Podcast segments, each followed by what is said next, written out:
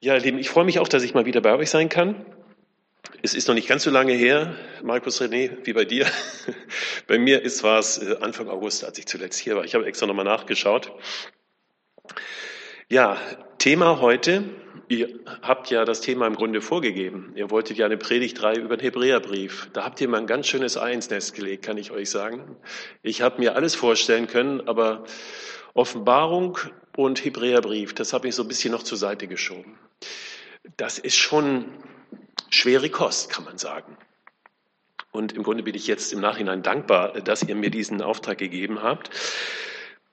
Also ich habe festgestellt, wer, wer nicht in der Kultur und in der Religiosität ähm, der Menschen groß geworden ist, für die dieser Brief geschrieben wurde, dann fällt es schwer, manches zu verstehen. Da ist vieles irgendwie sperrig in diesen Texten. Und vieles erschließt sich wirklich nicht auf Anhieb. Dann ist dieser Brief auch noch gespickt mit Zitaten aus dem Alten Testament und der Autor des Hebräerbriefes stellt Zusammenhänge her, die erstmal auch überraschen. Ihr habt ja am letzten Sonntag, wenn ich richtig weiß, Viktor hier gehabt, Viktor Petkau hier gehabt. Der hat so über die ersten zwei Kapitel des Hebräerbriefes gesprochen. Da ging es vor allen Dingen um das Thema der Engel. Ähm, da ist ja, von denen ist ja in den ersten beiden Kapiteln die Rede. Die Engel als dienstbare Geister, sie haben eine hohe Bedeutung in der unsichtbaren, in der, in der Welt allgemein, in der göttlichen Welt. Aber auch sie müssen Jesus anbeten. Und so toll sie auch sind, sie reichen nicht an die Herrlichkeit Jesu heran. Das betont ja auch der Briefschreiber. Denn nicht den Engeln hat er den zukünftigen Weltkreis unterworfen, sondern Jesus hat er mit, wie heißt es in Kapitel 2, Herrlichkeit und Ehre gekrönt. So, und am Ende des zweiten Kapitels des Hebräerbriefes, da nähern wir uns so dem, dem Höhepunkt dieses Briefes schon, ähm, dem thematischen Höhepunkt kann man sagen, der sich später dann wie so ein roter Faden durchzieht durch diesen Hebräerbrief. Und ich lese uns jetzt mal den Schluss vom zweiten Kapitel des Hebräerbriefes, so die letzten zwei, drei Verse. Hebräer 2 ab Vers 16. Und vielleicht, Clemens, können wir schon auch jetzt mal den Text einblenden, weil das so ein dichter Text ist und alles, was ich heute auch bepredige, muss man so auch nochmal hm, nachvollziehen können, indem das so eingeblendet ist. Ich lese uns diesen, diese Verse aus Kapitel 2 zunächst einmal. Denn er nimmt sich doch wohl nicht der Engel an, Gott, sondern der Nachkommenschaft Abrahams, also uns, wir sind gemeint, nimmt er sich an. Daher musste, musste er in allem den Brüdern gleich werden.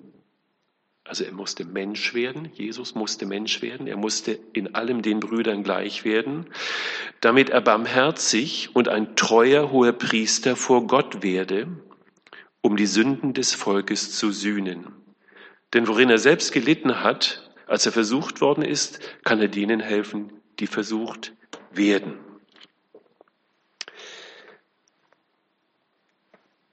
Jesus, unser hoher Priester.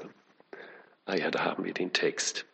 Ähm, also mal ganz ehrlich, wie geht es dir mit dem Gedanken, dass du einen hohen Priester, hohen Priester brauchst, um gerettet zu werden? Das allein klingt schon mal so ein bisschen fremd. Aber das ist genau mein Thema heute. Jesus, unser hoher Priester. Wir haben doch in unserem Denken als Christen ganz stark immer das Kreuz im Fokus. Das Kreuz als der Ort, wo unsere Schuld getilgt wurde, wo Jesus für uns starb. Und in unseren Lobpreisliedern, Anbetungsliedern ist ja so gut wie gar nicht die Rede von Jesus als unserem hohen Priester. Wir haben es gerade in, in, diesem Lied, welch ein Freund ist unser Jesus, so angespielt. Er ist auch Priester, er ist unser Priester. Aber in unseren Lobpreis, Anbetungsliedern kommt das so gut wie gar nicht vor. Es steht das Kreuz im Mittelpunkt, ja natürlich auch zu Recht im Mittelpunkt. Aber überhaupt einmal darüber nachzudenken, dass Jesus mein hoher Priester geworden ist und dass daran meine Errettung hängt, dass es nicht nur um das Kreuz geht, sondern dass Golgatha eingebunden ist in eine viel umfassendere Idee eines ewigen Priestertums. Das ist ein Gedankengang, der erstmal so ein bisschen strange, ein bisschen, ein bisschen fremd erscheint. Wenn wir sagen, Jesus ist für meine Sünden gestorben, er hat sein Leben für mich gegeben, bingo, dann haben wir alles verstanden. Wunderbar. So wird ja Evangelium in der Regel auch verkündet. Ähm, aber es ist so ein bisschen, als würden wir die Motorhaube eines Sportwagens aufmachen und man nachschauen, was passiert eigentlich, wenn man Gas gibt. Da kann schon so ein bisschen wie Faszination und Begeisterung entstehen, wenn man da mal genauer hinschaut. Und genauso ist es hier mit unserem Text. Wir öffnen jetzt sozusagen die, die Motorhaube des Hebräerbriefs und wir merken, dass Errettung konzeptionell viel komplexer ist. Es geht nicht nur darum, dass ich meine Schuld loswerde. Das allein wäre nicht genug.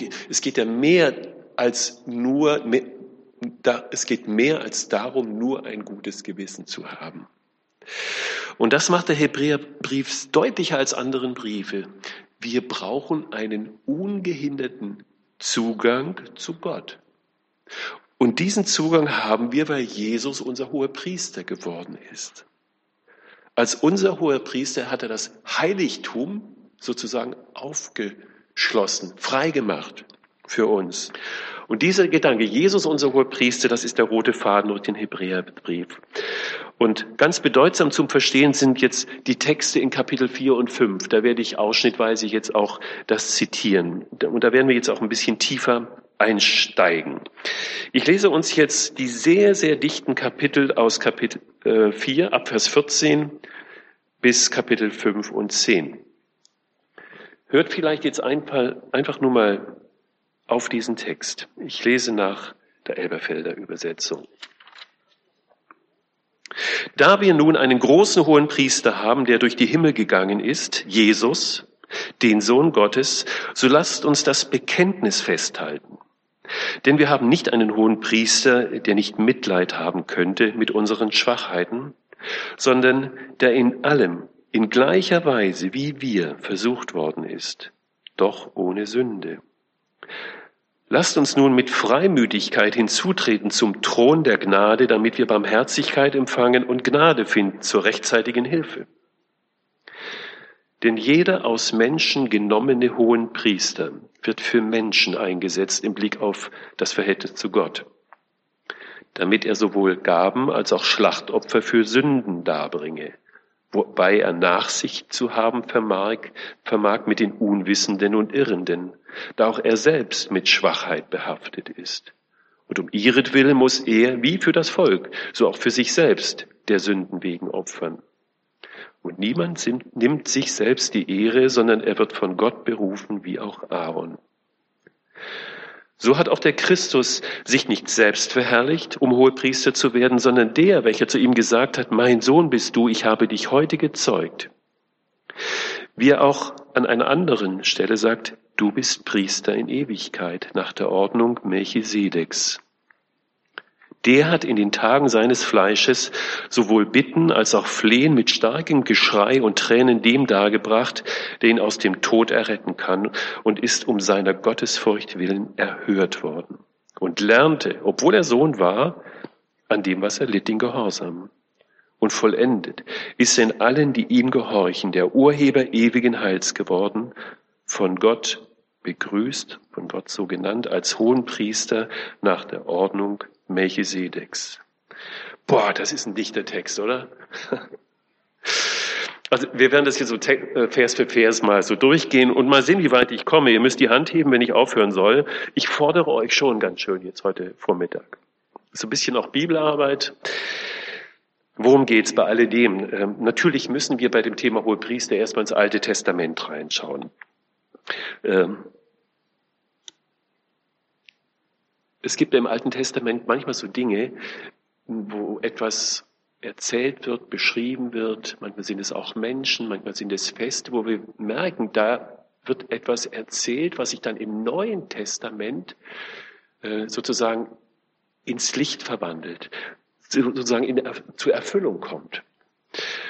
Und zwar in viel größerer Weise zur Erfüllung kommt. Und der hohe Priester ist genau so ein Beispiel dafür. Als Gott dem Volk am Sinai die Gebote gibt und er dieses ganze System mit Opfern und mit Priestern sozusagen installiert, da merken wir, das alttestamentliche Priestertum, allen voran der hohe Priester am großen Versöhnungstag, ähm, ist ein Vorschatten zu dem, was Jesus am Kreuz tut. Da passiert etwas im Alten Testament und es passiert in Vollendung am Kreuz. Am Yom Kippur, also dem großen Versöhnungstag, dem größten jüdischen Feiertag, was passiert da? Da sühnt der hohe Priester die Sünde des Volkes. Und er tut das ganz wesentlich dadurch, dass er zwei Ziegenböcke nimmt. Der eine Ziegenbock wird geschlachtet und das Blut dieses Ziegenbocks, mit dem geht der hohe Priester ins Allerheiligste. Also das Allerheiligste im Alten Testament als der Ort im hintersten äh, Bereich des Tempels, beziehungsweise im hintersten Raum der Stiftshütte als Vorläufer zum Tempel. Der Ort, wo Gott wohnt. Dort, wo man nur einmal im Jahr überhaupt reingehen darf und wenn, dann auch nur der hohe Priester. Der hohe Priester gibt also mit dem Blut, geht mit dem Blut des Ziegenbocks, des geschlachteten Ziegenbocks ins Allerheiligste. Und das Volk wartet draußen. Es gibt ja diese ähm, Überlieferung, dass man dem hohen Priester, bevor er dort reinging, ein, ein Seil ums Fuß, um den Fuß gebunden hatte. Weil man dachte, das kann ja schon gefährlich sein. Da geht er da in, in, in Gottes Heiligtum hinein. Was ist denn, wenn da was passiert? Wenn der nicht mehr rauskommt? Und irgendwann konnte man ihn an diesem Strick rausziehen. So sagte man das ja, es zeigt so auch diese, dieser Respekt, diese Ehrfurcht vor der Heiligkeit Gottes, die man so hatte. Obwohl der hohe Priester ja so Glöckchen an seinem Samt, äh, an seinem Gewand hatte, so war ja die Vorschrift. Wenn es bimmelte, wusste man, der lebt noch. Äh, das nur so als kleiner Einschub. So, und dann gibt es den zweiten Ziegenbock. Der hohe Priester kommt jetzt wieder heraus aus dem Allerheiligsten. Der zweite Ziegenbock wird ihm gebracht. Und der hohe Priester legt diesem Ziegenbock seine Hände auf, auf dieses Tier. Er legt die Sünden des Volkes, indem er sie benennt, ausspricht, auf diesen Ziegenbock. Und dieses dann mit der Schuld des Volkes beladene, belastete Ziegenbock wird dann in die Wüste getrieben, wo er dann stirbt. Also wir kennen ja umgangssprachlich den Begriff jemanden zum Sündenbock machen. Das hat seine Wurzeln genau da.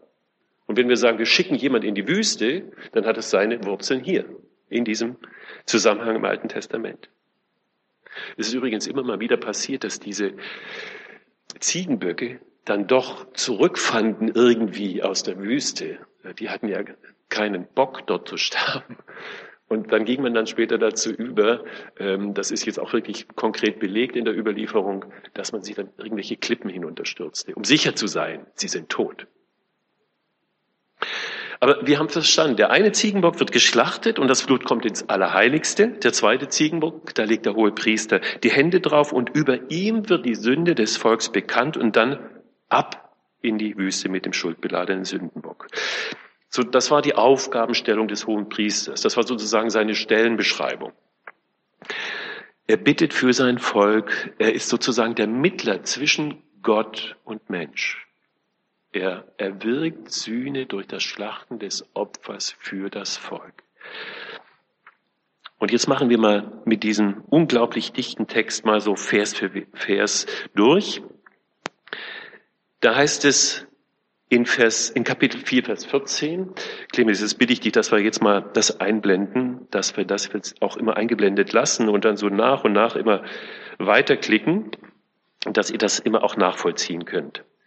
Da heißt es in Vers 14, Kapitel 4. Da wir nun einen großen hohen Priester haben, muss ich erstmal einhalten. Also warum großer hoher Priester? Natürlich, weil Jesus als unser hoher Priester ohne Schuld war. Er wurde von Gott mit einem Eid eingesetzt. Es war ein ewiges Priestertum. Also Jesus ist eine wirklich vollkommen andere Qualität von Hohepriester als der menschliche Hohepriester. Darum geht es. Dann heißt es, er ist unser Hohepriester, der durch die Himmel gegangen ist. Also, wie soll man sich das vorstellen? Ähm, diese Formulierung meint jetzt nicht, dass Jesus mit einer Rakete oder einem Flugzeug in den Himmel gefahren ist, geflogen ist, sondern dass er in die Gegenwart Gottes eingetreten ist. So wie der menschliche Hohepriester ins Heiligtum ging, ist Jesus jetzt in die unmittelbare Gegenwart Gottes eingetreten. Also auf der Erde gibt es einen irdischen Tempel und einen irdischen Hohenpriester, der einen Ziegenbock opfert. Und das, wir merken, dieses Prinzip zieht sich ja durchs ganze Alte Testament. Und das ist wichtig, das zu verstehen. Wenn Gott Sünde wegnehmen will, braucht es ein Opfer, braucht es einen hohen Priester, braucht es ein Heiligtum. Und jetzt kommt Jesus und sagt, diese drei Funktionen, die da im Alten Testament immer wieder stattgefunden haben, die erfülle ich jetzt ein für alle Mal am Kreuz, indem ich das Opfer bringe. Ich sterbe am Kreuz. Und ich gehe jetzt selber als hohe Priester nicht in den Tempel, ins Allerheiligste, sondern direkt zu Gott. Dorthin, wo Gott wohnt. So können wir diesen Satz verstehen. Jesus ist durch die Himmel gegangen. Und die Aufforderung in unserem Text lautet, weil wir einen so großen hohen Priester haben, der das, der das eben alles für uns getan hat, deshalb sollen wir das Bekenntnis festhalten. Wenn wir das verstanden haben, Leute, haltet das fest. Und das war im Grunde das Hauptanliegen des Hebräerbriefschreibers. Ich muss dann doch mal auf die Grundlagen zurückkommen, die euch sicher schon vermittelt worden sind. Äh, dann ist es halt eine Wiederholung. Aber man muss es verstehen, der, der Hebräerbrief ist ein alter Brief, einer der ältesten Briefe, ist geschrieben vor dem Jahre 70. Das heißt,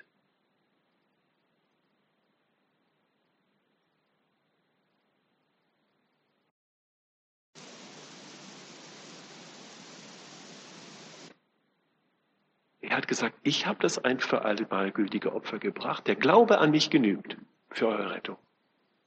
Gleichzeitig fanden aber noch die, fand der alte Bund äußerlich noch statt. Es wurde, es gab noch Priester im Tempel. Es wurde noch geopfert im Tempel. All das fand statt. Und die Christusgläubigen, die Messiasgläubigen Juden waren ja jetzt in einem Konflikt meine, die erste Euphorie der Messias-Bewegung war vielleicht auch ein Stück weit verflogen. Und man merkte, es ist gar nicht angenehm, diesem Messias zu folgen. Es gab Ausgrenzung, es gab ja teilweise sogar Verfolgung. Und da haben die sich einige zumindest sich die Frage gestellt, was macht es eigentlich für ein Problem, wenn wir wieder zurückgehen in den alten Bund? Der ist doch auch von Gott eingesetzt. Und die haben sich gar nicht so viel dabei gedacht. Und diese Gruppe gibt es und die spricht der Hebräerbriefschreiber an und sagt, Leute, bloß nicht. Haltet an diesem Bekenntnis fest. Und dann geht es weiter. Denn wir haben nicht einen hohen Priester, der nicht Mitleid haben könnte mit unseren Schwachheiten, sondern der in alledem in gleicher Weise, wie wir versucht worden ist, doch ohne Sünde. Also wenn wir vielleicht so denken, Jesus, der hohe Priester im Himmel, beim Vater, im Heiligtum, können wir uns dem überhaupt nähern? Ist ja naheliegend, auch so eine Frage. Da kommt jetzt dieser Text und sagt, ja, dieser Jesus ist nicht nur der unfassbar große hohe Priester, sondern er ist auch unfassbar nah. Er ist auch unfassbar mitfühlend. Er kennt unser Menschsein. Er weiß um jede unserer Schwachheiten. Er weiß, was es heißt, versucht zu werden. Jesus war Mensch wie wir. Ja, er war ohne Sünde, aber er war den gleichen Versuchungen ausgesetzt wie wir. Ich denke sogar viel heftigeren Versuchungen ausgesetzt. Denn er stand ja total, als Gottes Sohn stand er ja total im Fokus des Teufels. Der muss ja gesagt haben, wenn wir den haben, dann haben wir es geschafft. Und ich denke auch, Jesus wusste die ganze Zeit, was auf dem Spiel steht, was es bedeutet hätte für diese Welt, wenn er da versagt hätte. Also es heißt, weil er unser hoher Priester ist, der unsere Schwachheiten kennt, der, der, versucht worden ist wie wir, aber ohne Sünde. Und dann heißt es weiter, deshalb lasst uns nun in Freimütigkeit hinzutreten zum Thron der Gnade, damit wir Barmherzigkeit empfangen und Gnade finden zur rechtzeitigen Hilfe.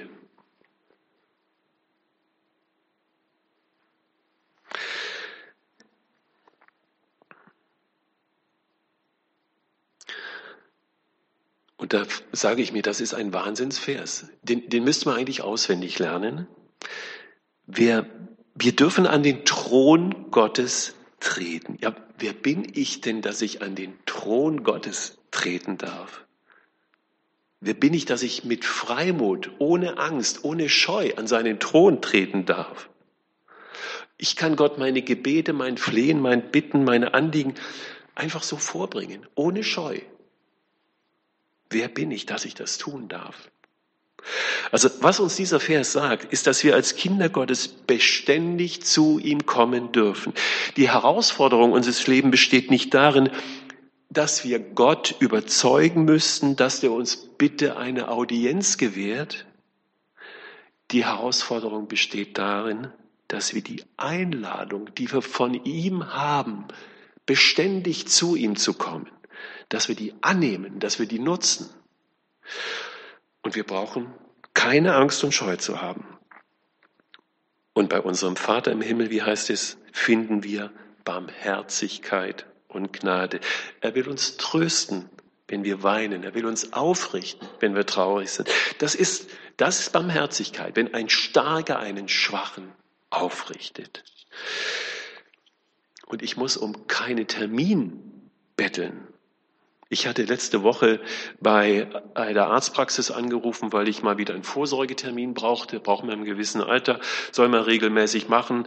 Fragte, haben Sie Beschwerden? Habe ich gesagt, nein, eigentlich nicht, aber ich will vorsorglich das machen lassen. Ich habe einen Termin bekommen in acht Monaten. Bin froh, Ende Mai habe ich jetzt einen Vorsorgetermin bekommen. Ich finde das so toll, dass wir bei diesem Arzt Jesus immer Chefbehandlung kriegen. Ja? Wir werden einfach durchgewunken. Das ist, da gibt es nicht so viele Hürden wie die, äh, von der du, Christine, berichtet hast. Ähm, Chefbehandlung immer, sofort, auch bei den kleinsten Problemen, bei den vermeintlich kleinen Problemen. Das Einzige, was wir tun müssen, ist, dass wir dieses Privileg, vor den Thron Gottes treten zu dürfen, dass wir das auch nutzen, dass wir das ausspielen wie eine Trumpfkarte. Ich möchte es noch mal ein bisschen überspitzter formulieren. Ich habe das von einem Prediger mal äh, ge gehört in einem Vortrag. Das hat mir gut gefallen. Ist sehr scharf formuliert, aber er sagt, Sorgen sind Chefsache. Die gehören dir gar nicht. Wenn du deine Sorgen für dich behältst, bist du eigentlich ein Dieb. Gib sie dahin, wo sie hingehören. Ja, sollte man mal drüber nachdenken.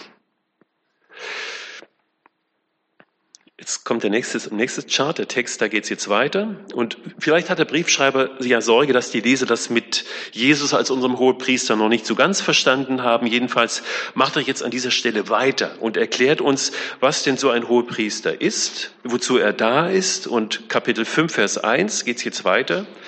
Denn jeder aus Menschen genommene Hohepriester, also er spricht jetzt über den menschlichen Hohenpriester, wird für Menschen eingesetzt im Blick auf das Verhältnis zu Gott, damit er sowohl Gaben als auch Schlachtopfer für Sünden darbringe. Darüber haben wir gerade gesprochen, das kennen wir. Jeder hohe Priester bringt Gaben und Opfer für andere Menschen vor Gott, um deren Sünden zu tilgen. Und jetzt geht es weiter. Und wir reden immer noch über den menschlichen hohen Priester, wobei er Nachsicht zu haben vermag mit den Unwissenden und Irrenden, da er auch selbst mit Schwachheit behaftet ist. Und das ist jetzt wichtig. Also der hohe Priester, der für andere Menschen Opfer bringt, weiß, dass er selber nicht ohne Sünde ist. Der menschliche hohe Priester weiß um Versuchung und auch eigene Niederlagen. Im Unterschied zu Jesus, der kannte auch Versuchung, aber hatte keine Niederlagen. Und deshalb lesen wir jetzt in Vers 3, und um ihretwillen, also um der Schwachheit und der Sünde willen muss er, der menschliche hohe Priester, wie für das Volk, so auch für sich selbst der Sünden wegen opfern. Jetzt denken wir an den großen Versöhnungstag, Yom Kippur. Wir haben dort gesagt, der hohe Priester nimmt diese zwei Ziegenböcke, die er opfert. Aber bevor er die opfern darf, muss er vorher zunächst einmal für sich selbst einen Jungstier opfern. Also er opfert erst für seine eigenen Sünden und erst dann, wenn er Vergebung für sich erwirkt hat, wenn er rein ist, dann kann er vor Gott ins Heiligtum eintreten und opfern. Und dann erst kann er, opfert er auch die zwei Ziegenböcke. Das ist mit diesem Vers gemeint. Und Vers 4 dann. Und niemand nimmt sich selbst die Ehre, sondern er wird von Gott berufen, wie auch Aaron. Also ein hoher Priester ist jemand, den Gott beruft. Der erste hohe Priester war Aaron.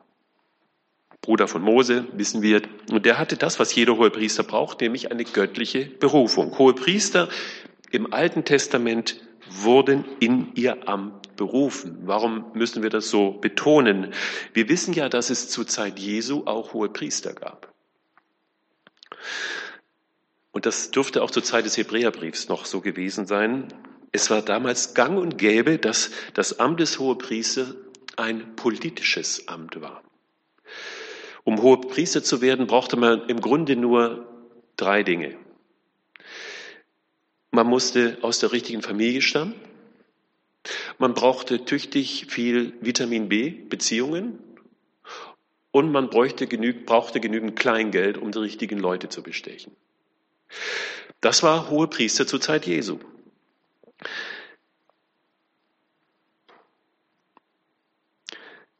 Waren das auch hohe Priester, die von Gott eingesetzt waren? Nein.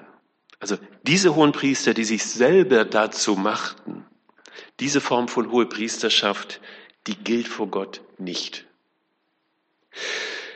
Es sind nur die tatsächlich von Gott Berufenen und Eingesetzten. Und an der Stelle hat Jesus natürlich einen großen Vorteil. Wir wissen, dass an vielen Stellen im Alten Testament oder an einigen Stellen, nicht an vielen, aber an einigen Stellen davon gesprochen wird, dass Gott ihn eingesetzt hat. Gott hat Jesus eingesetzt als unseren hohen Priester. Und das wird jetzt hier benannt, konkret genannt. Wir lesen hier in welcher Vers ist das? So hat Christus sich nicht selbst verherrlicht, um hohe Priester zu werden. Also Jesus hat nicht gesagt, ich will hohe Priester werden, sondern der, welcher zu ihm gesagt hat, du bist mein Sohn, heute habe ich dich gezeugt. Also hier wird Psalm 2, Vers 7 zitiert. Er, der das gesagt hat, hat ihn eingesetzt. Gott hat ihn eingesetzt.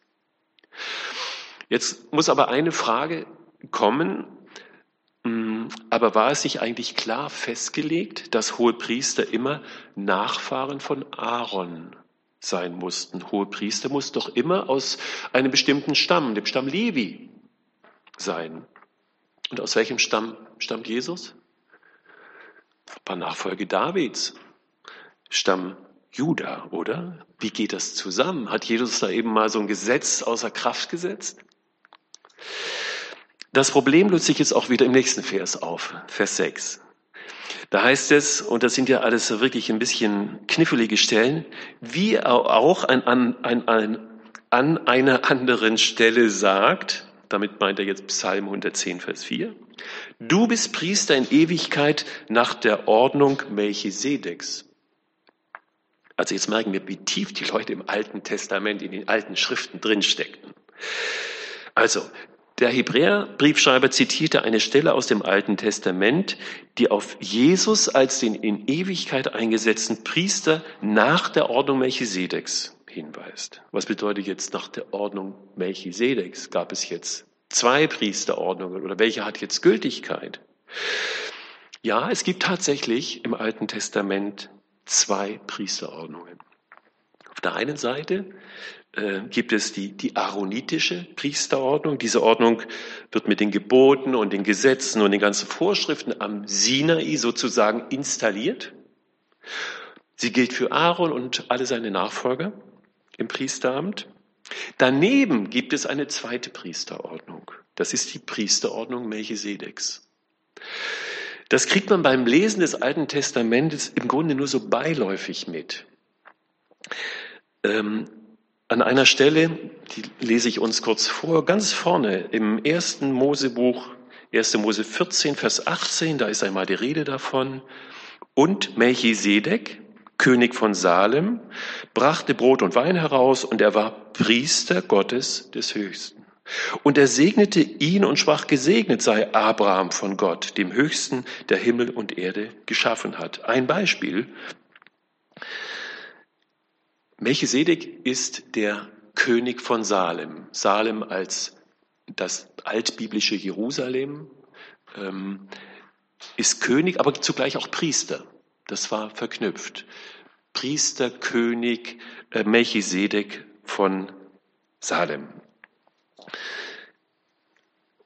Es ist so, dass die Einsetzung dieser Priesterordnung auf Gott selbst zurückzuführen ist. Ähm, sie ist viel älter als die aaronitische Priesterordnung. Und jetzt ist ganz wichtig, beide Ordnungen dienen demselben Gott. Das ist keine Konkurrenzveranstaltung, nämlich Yahweh, dem, dem Gott, der sich im Alten Testament dem Volk, dem Menschen vorstellt. Aber nochmal, die Ordnung Melchisedeks ist älter, sie ist auf ewig angelegt. Und Jesus wird jetzt ein Priester nicht nach der Ordnung des Sinais, sondern nach einer viel älteren Ordnung, die es schon lange vorher gab, nämlich der Ordnung Melchisedeks. Es wird ja hier mehrfach betont im, im Hebräerbrief, deswegen muss man wissen, was er da meint. Und in dieser Ordnung war es nicht wichtig, aus welchem Stamm jemand stammte. Wichtig war nur, dass man König von Jerusalem war. Salem. Man konnte in dieser Ordnung nur Priester sein, wenn man König von Jerusalem war. Und was wissen wir, als Jesus am Kreuz stirbt, als er aufersteht, und zum Vater geht, wird er zum König aller Könige. Er setzt sich auf den Thron des Vaters und tritt eine ewige Herrschaft an. Also er ist jetzt rein formal betrachtet auf jeden Fall mehr als qualifiziert, ein Priester nach der Ordnung Melchisedeks zu sein. Das war jetzt sehr formal, aber es sind ja nicht nur die, die formalen Dinge, die Jesus als Hohepriester qualifizieren. Es ist ja vielmehr Jesus in seiner Ganzheit, in seiner Persönlichkeit, in seinem Charakter. Und das wird jetzt deutlich in Vers 7, wo es heißt, der, also Jesus, hat in den Tagen seines, seines Fleisches sowohl Bitten als auch Flehen mit starkem Geschrei und Tränen dem dargebracht, der ihn aus dem Tod retten kann und ist um seiner Gottesfurcht willen erhört worden. Da ist von Jesus die Rede, der mit lautem Flehen, mit starkem Geschrei und Tränen dem dargebracht hat, der ihn aus dem Tod retten kann. Wir wissen ja nicht genau, woran jetzt der Briefschreiber gedacht hat. Vielleicht hat er diese Szene vom Garten Gethsemane vor Augen, wo wir das ja so auch berichtet bekommen in den Evangelien. Weshalb mir speziell dieser Text so viel bedeutet, zeigt uns doch dieser Text, Jesus ist nicht der geistliche Überflieger, der so angstfrei zehn Zentimeter über dem Boden durchs Leben schwebt. Überhaupt nicht. Sein geistliches Leben war geprägt, wie steht es hier, von Bitten, Flehen, starkem Geschrei, lautem Weinen, Tränen. Alles Begriffe, die auf ein sehr intensives Gebetsleben schließen lassen. Davon war Jesu geistliches Leben geprägt. Jesus war ein Beter durch und durch. Gerade wenn es viel zu tun gab oder wenn es ja zu viel zu tun gab. Wir kennen diese Szene, in Markus 1 wird es berichtet, wo Jesus den ganzen Tag nonstop Menschen heilt, Dämonen austreibt und die Jünger sagen schon, also jetzt ist aber mal wirklich gut und dann können sie endlich schlafen. Und was macht Jesus? Er steht vor, noch in der Dunkelheit, vor Sonnenaufgang aus, um an, eine, an einem einsamen Ort in der Wüste seinem Vater, in die Nähe seines Vaters zu kommen und zu beten. So ist Jesus. Und ich wünsche, ich könnte das auch so aus meinem Leben sagen, dass es so ist. Aber es sollte uns motivieren. Was kann uns mehr motivieren als Jesus, unser Vorbild? Also was ich aus dem Text raus lese, ist, wir brauchen flehentliches, bittendes, Gebet, mit, ja, auch mit lautem Weinen, auch mit Tränen, wo wir wirklich auf die Knie gehen und sagen, Gott, hier ist mein Problem und das ist meine Angst und ich kann nicht mehr und ich gebe es jetzt dir. Und so hat es Jesus gemacht. So hat es Jesus gemacht. Und so sollen wir es tun. Und noch ein Vers, der mich baff macht. Wir sind jetzt schon weiter fortgeschritten im Hebräer 5, Vers 8, da heißt es über Jesus. Und er lernte, obwohl er Sohn war, an dem, was er litt, den Gehorsam. Hören wir da mal genau hin. Jesus kommt nicht als übermächtiges, allwissendes Kind in diese Welt, so der 1,0er Abiturient, dem alles zufliegt, überhaupt nicht. Er lernte Gehorsam. Nicht wie wir Gehorsam lernen. Wie lernen wir Gehorsam, indem wir Dinge übertreten und dann eins auf die Mütze kriegen und dann schlauer sind und sagen, nein, wir machen es doch lieber so, wie es vorgegeben war. So hat Jesus nicht gelernt. Jesus hat nicht aus Fehltritten Gehorsam gelernt. Wir lernen aus Fehltritten. Aber Gehorsam ist ja keine theoretische Größe. Gehorsam ist etwas, das man leben muss. Um gehorsam zu werden, muss man Gehorsam lernen, trainieren. Ich muss es mir manchmal auch unter Schmerzen angewöhnen, dass ich gerne und ganz Gottes Willen tue. Das muss ich üben. Das muss ich üben. Und so verstehe ich auch diesen Vers. Jesus hat, obwohl er dieses Privileg hatte, Gottes Sohn zu sein, hat er gelernt an dem, was er litt wo er in Schwierigkeiten kam, wo er in Versuchung kam, wo er widerstehen musste. Jesus hat es geschafft, ja, aber er hat Gehorsam gelernt. Und in Vers 9, und ich bin jetzt gleich fertig, in Vers 9 heißt es dann weiter, und vollendet ist er in allen, die ihm gehorchen, der Urheber ewigen Heils geworden. Also hier am Schluss, da schwingt doch einmal so mit, dass Jesus mehr ist als der vollendete und perfekte hohe Priester, sondern dass er einfach alles ist, alles für mich, was ich brauche. Er ist der Retter, er ist der mich durchs Leben geht, mit mir durchs Leben geht. Und wir haben jemanden, der sich hinstellt und sagt, steh auf, folge mir nach. Ich bring dich in die unmittelbare Nähe zum Vater, weil ich alles weggetan habe, was diese Trennung bedeutete. Das, was sich von Gott trennt, habe ich in Ordnung gebracht. Eines wird im Hebräerbrief ganz deutlich. Dieser Hebräerbrief, er macht Jesus groß.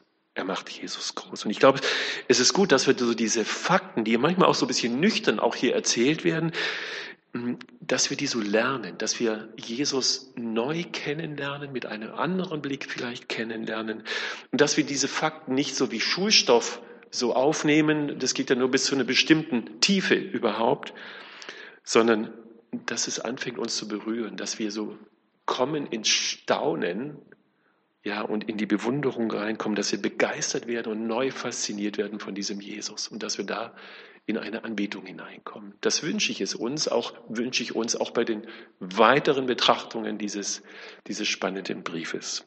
Amen.